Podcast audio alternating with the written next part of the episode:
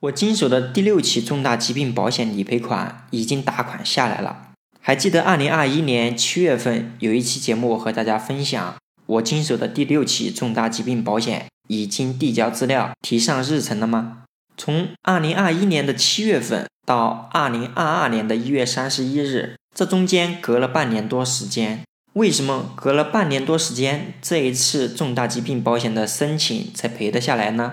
可能你在想。志奇，你这一次重大疾病保险理赔是不是有什么纠纷呢？因为这个客户是我本人的客户，并不是说在其他地方买了保险，后面又来找我理赔的。我们在二零一五年买保险的时候，严格按照保险公司的投保流程来，如实做的健康告知，并且后面的理赔过程中，他也时不时在和我沟通，并没有什么纠纷的点。那可能你就好奇了，大家都在说。重大疾病保险确诊即赔，找你自行买的保险，为什么半年多以后才给他赔下来？这就不得不给大家更正一个谣言了，也就是以前乃至现在绝大多数业务员跟消费者说的“重大疾病保险确诊即赔”这句话，严格意义上说不对。为什么这样说呢？这就要得去了解一下我们所有重大疾病保险里面的疾病种类。就目前来看，我们的重大疾病保险疾病种类大概有一百种以上，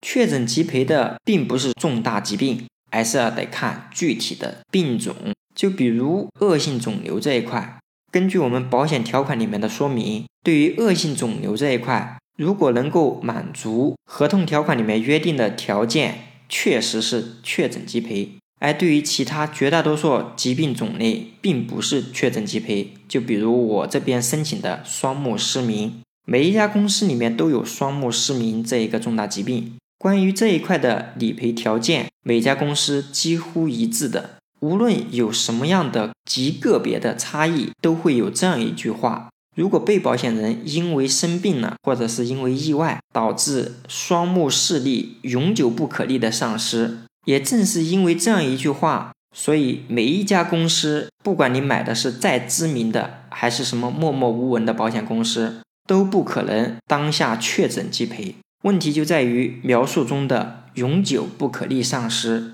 永久不可逆丧失指的是经过积极的治疗，一百八十天以后依然维持这种状态，即便昨天确认的是双目失明。今天也不可能立马申请到重大疾病的理赔款，类似这样的疾病种类还有不少，这并不是什么坑，而是每一家保险公司都会存在的。在细节、在具体的问题，也就不和大家分享了。毕竟买保险不需要你自己成为保险专家，我们找一个经验丰富、值得信赖的经纪人一起探讨一下家里的保险怎么买。我是志勤，大学毕业至今七年多，一心一意只做保险，期待我们有一个机会能一起聊一聊你家里的保险应该怎么规划。好的，本期节目到此结束，欢迎大家点赞、分享、评论我的这一期节目，同时不要忘了订阅我的专辑《志勤说保险该怎么买》。